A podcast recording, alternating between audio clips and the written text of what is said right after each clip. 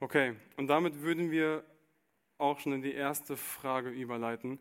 Ähm, ich war diese Woche von der Arbeit aus in Polen und das Problem, was ich in Polen habe, ist, dass die Leute viel Polnisch sprechen. Also ist ja erstmal naheliegend. Äh, aber mein Kollege, der aus Deutschland mitgekommen ist, hat auch viel Polnisch gesprochen, weil er dort früher, also er ist da geboren. Und ich habe zwischendurch so gedacht, man, irgendwie ist das doof, dass damals der Turm zu Babel gebaut wurde und ich die Leute nicht mehr verstehe. Ähm, und die erste Frage geht auch in die Richtung Sprachen verstehen oder sprechen allgemein. Und zwar, Gerd, will ich die Frage dir stellen. Ähm, welche Sprache werden wir im Himmel sprechen? Das letzte Mal, dass ich bei einer QA dabei war, war die Frage, die äh, mir gestellt wurde über Sprachengebet. Ja, dann, hm, dann habe ich es für den vollen Sand gesetzt, weil ich, glaube ich, eine halbe Stunde eine Antwort gegeben habe und alles gesprengt habe. Ähm, also es wird wahrscheinlich nicht Sprachen, die Sprachenrede sein. Also im Endeffekt äh, lautet meine Antwort, ich weiß es nicht. Ähm, auf jeden Fall wissen wir, dass vor dem Sündenfall gab es eben diese eine Sprache. Wir wissen, dass das Alte Testament in Hebräisch ähm, geschrieben wurde. Jesus selber hat Aramäisch gesprochen. Teile des Neuen Testaments sind in Griechisch überliefert. Ähm, aber auf jeden Fall wird es eine Sprache sein, wo es keine irgendwie grammatikalischen Hürden gibt, keine vier Fälle wahrscheinlich wie im Deutschen oder, oder sonst irgendwas. Ich weiß nicht, ich stelle es mir einfach unendlich schön und perfekt vor, dass man dann in einer Sprache mit allen Nationen Gott verherrlichen, Gott loben, Gott anbeten wird.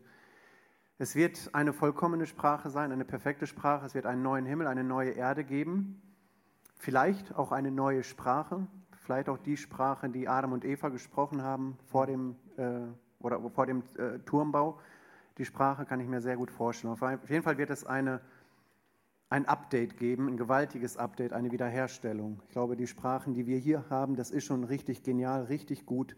Aber dann nochmal zu sehen, was ist die Sprache, die Gott sich ursprünglich gedacht hat, das wird schon richtig schön werden. Hm. Ja, spannend. Also Bobby Bettdorf, alle, die schon mal da waren aus Prag, der Musiker, der sagt immer Englisch. Also Englisch. Englisch. Engel ist die Sprache der Engel. Ja, im Endeffekt, wir wissen es nicht. Die hm. Bibel sagt nichts dazu. Hm. Ja, ähm, ich habe mich dabei auch so ein bisschen gefragt, diese ersten Worte, zum Beispiel von Gott oder auch von Adam, wurden ja auch in einer gewissen Sprache, also im Hebräischen, überliefert. Ähm, und wie man dann da, also wie der Autor, der wahrscheinlich Mose war, wie konnte er wissen, was Gott gesagt hat? Also wisst ihr, was ich meine? Wie Gott das in der Sprache gesagt haben könnte? Ich, ja, ich finde das sehr spannend, aber ich weiß nicht, ob man darauf. So auch da, Mose war ja auch ein gefallener Mann, auch in Sünde gefallen und Gott, der, der, der Turmbau ist da ja schon gewesen, die Sprachverwirrung. Deshalb selbst da, wo Gott dann in die Situation hineingibt oder das, was Gott ihm geoffenbart hat, inspiriert hat, ist ja auch wiederum in eine gefallene Schöpfung hinein. Also mhm. kann man davon auch nicht unbedingt ableiten, ob es das ursprüngliche war. Vielleicht ist es das Hebräische, ähm, aber im Endeffekt, in letzter Konsequenz wissen wir es nicht. Ja. Ja. Willst du was dazu sagen? Das sah gerade so aus.